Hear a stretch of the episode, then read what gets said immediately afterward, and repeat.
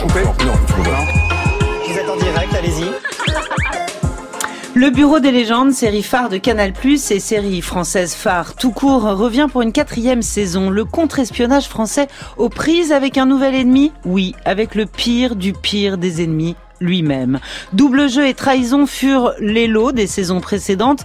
Place à la convalescence avec la foi qu'elle requiert, avec les doutes qu'elle ne saurait épargner. Les espions n'en sont pas moins des hommes. Et si les sentiments qu'ils éprouvent peuvent les compromettre sur le terrain, ils risquent aussi de faire dérailler une hiérarchie militaire plus fragile qu'il n'y paraît. Saison complexe dont le maître mot est l'intelligence. L'intelligence à l'épreuve de la menace physique, de la menace psychologique et pour la première fois, de son double numérique, l'intelligence artificielle. L'instant M. Sonia De Villers sur France Inter. Bonjour Eric Rochant. Bonjour.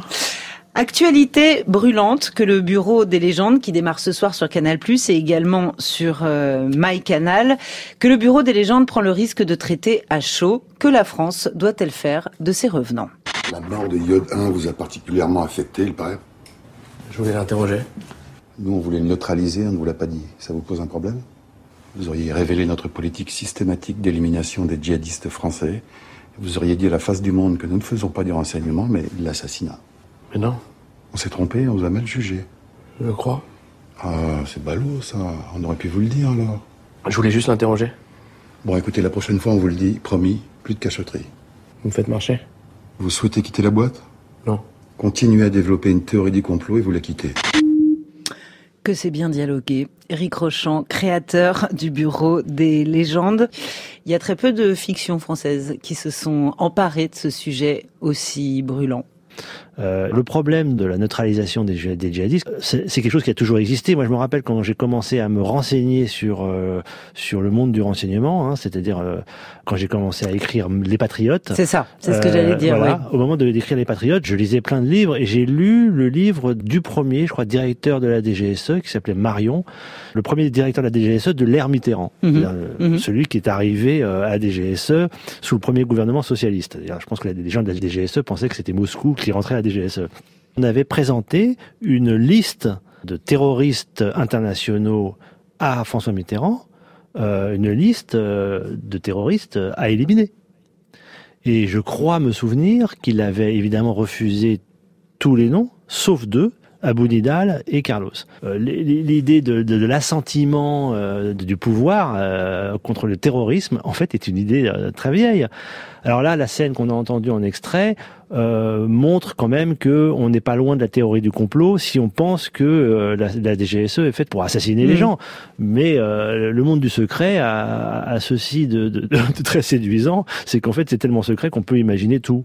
C'est ça. Voilà. Et je me suis demandé, moi, si ça fonctionnait pas en miroir, et à mon avis, il y en a plusieurs, des jeux de miroir dans le scénario de cette quatrième euh, série, avec un autre retour impossible, en tout cas épineux, en tout cas très embarrassant, celui de Mathieu Kassovitz, alias Guillaume de Bailly, alias Paul Lefebvre, alias Malotru. De temps en temps, par orgueil, je me dis que j'ai le droit à une vie normale. Mais ça dure pas. Ça fait longtemps que j'ai rien connu de normal.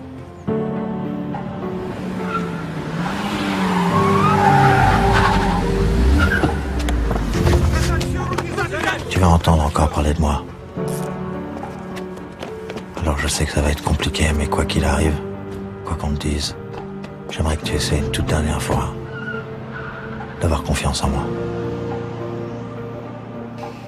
Et là aussi, c'est un dilemme moral, pas seulement pratique. Ah oui, c'est un terrible dilemme. Mm. Euh, ce qui est intéressant avec le personnage de Malotru, c'est qu'en fait c'est un personnage toxique. Mm. Euh, et donc d'ailleurs le, le, perso- le nouveau personnage qui est joué par Ma- Mathieu Amalric euh, parle de cette toxicité.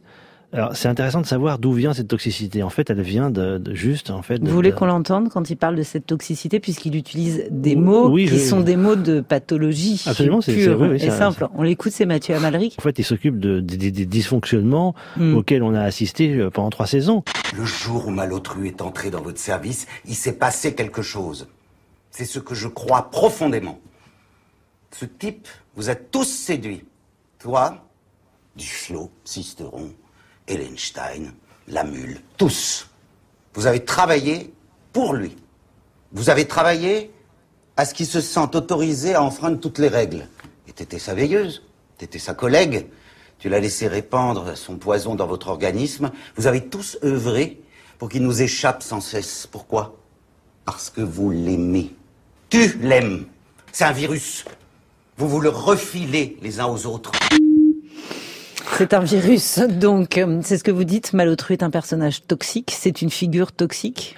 Mais d'où vient cette toxicité? C'est quoi ce virus euh, qu'il a et qu'il peut maintenant transmettre? C'est ça le problème. Eh bien, c'est qu'il a été déloyal une fois, Mm. c'est-à-dire qu'il a, il a enfreint une règle. Mm.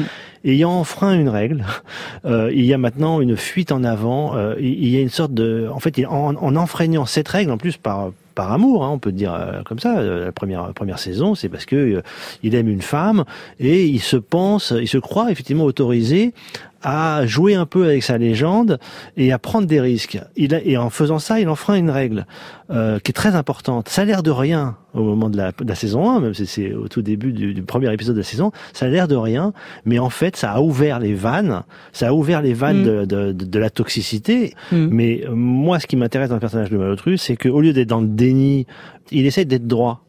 Il essaye d'avoir une certaine éthique. Il essaye d'être juste. C'est, tout le problème de, cette saison 4, c'est que en fait, il voudrait bien rentrer euh, Malotru. Là, il ne peut pas, mais il voudrait bien rentrer. Il voudrait bien payer. Il le dit dans la voix off que vous avez, vous avez passée. Il voudrait bien payer, mais payer le prix juste. Et tout le problème, c'est ça, c'est que Malotru est quelqu'un de très éthique, de très droit, de très loyal en fait à la DGSE.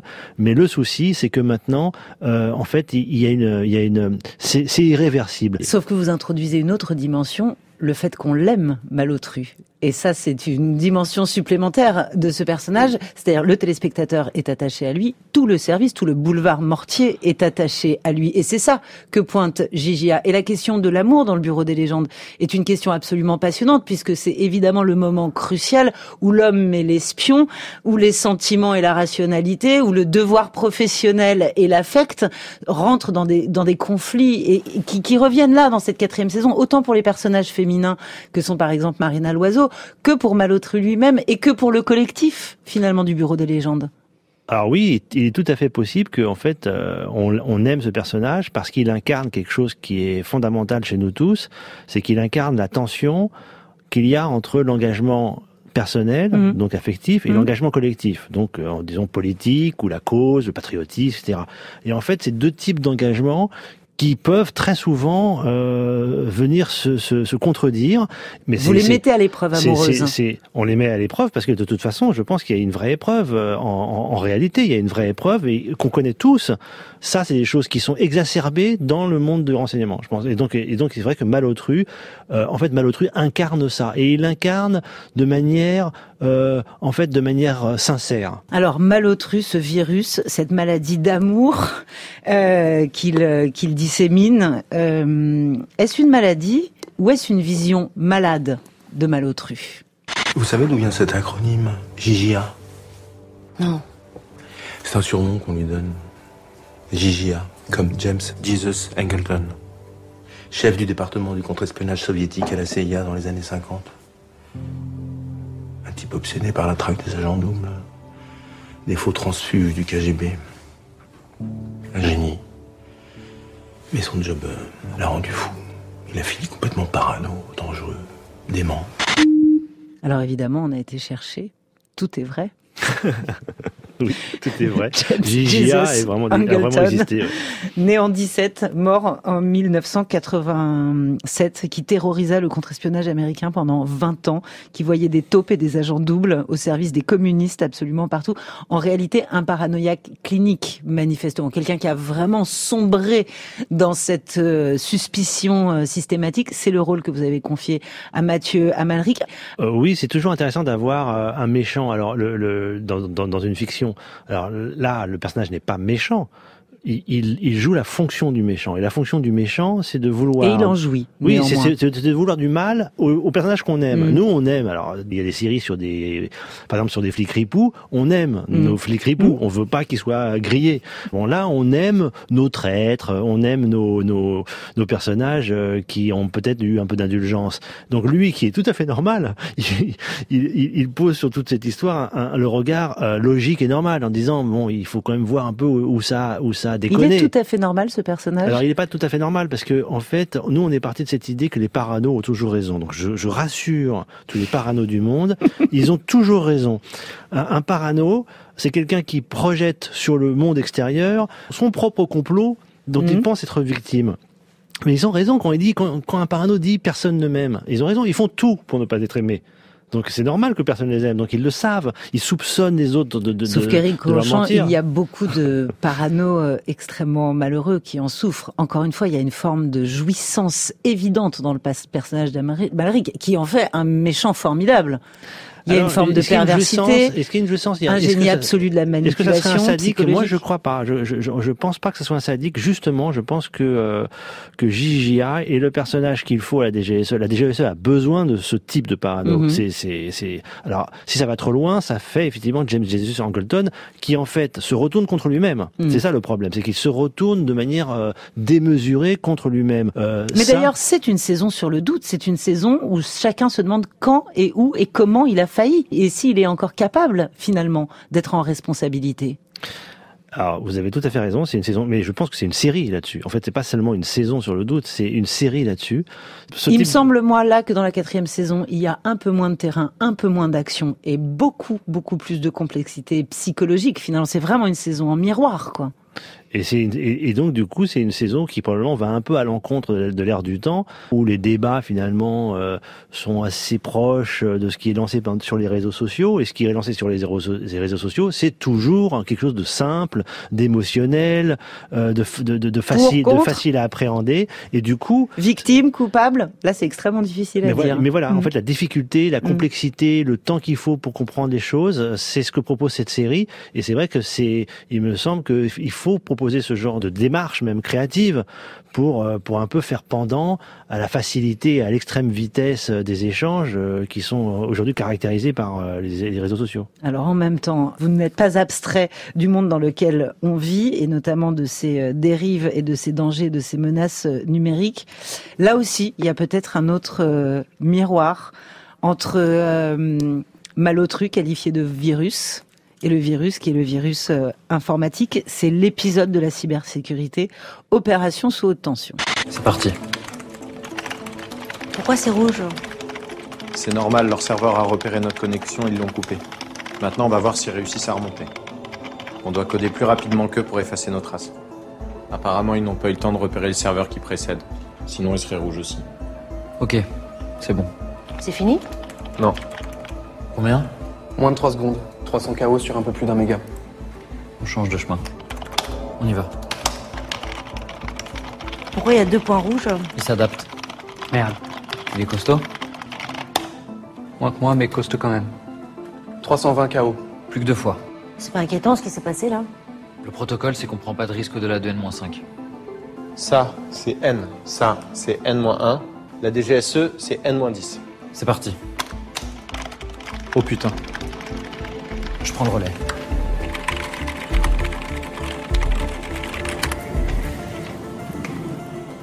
Waouh. C'est pas des Ukrainiens. hein. Éric Rochant, créateur du Bureau des légendes qui commence ce soir sur Canal+, et sur MyCanal. Astuce de mise en scène, évidemment, la patronne du service, alias Marie-Jeanne, qui remplit la fonction du naïf, indispensable pour le téléspectateur. Sinon, ça se passe entre un écran et un cerveau qui tourne très très vite, celui d'un hacker, ou du moins de quelqu'un qui est formé pour le contrer. Oui, voilà, j'entends parler de cyberguerre, de cybersécurité. euh, j'entends dire que derrière telle attaque informatique, il y a les Russes, il y a le FSB. Et franchement, à chaque fois que j'entendais ça, je me dis mais qu'est-ce que ça veut dire exactement? Donc, je me suis intéressé à cette question et donc on, a- on l'a abordé dans la saison 4. Et du coup, j'ai découvert un monde incroyable, un monde vraiment secret. Évidemment, c'est le challenge et le défi, c'était euh, de filmer ça. Comment filmer Comment filmer le cyber Puisqu'à priori, le cyber, c'est invisible. hein.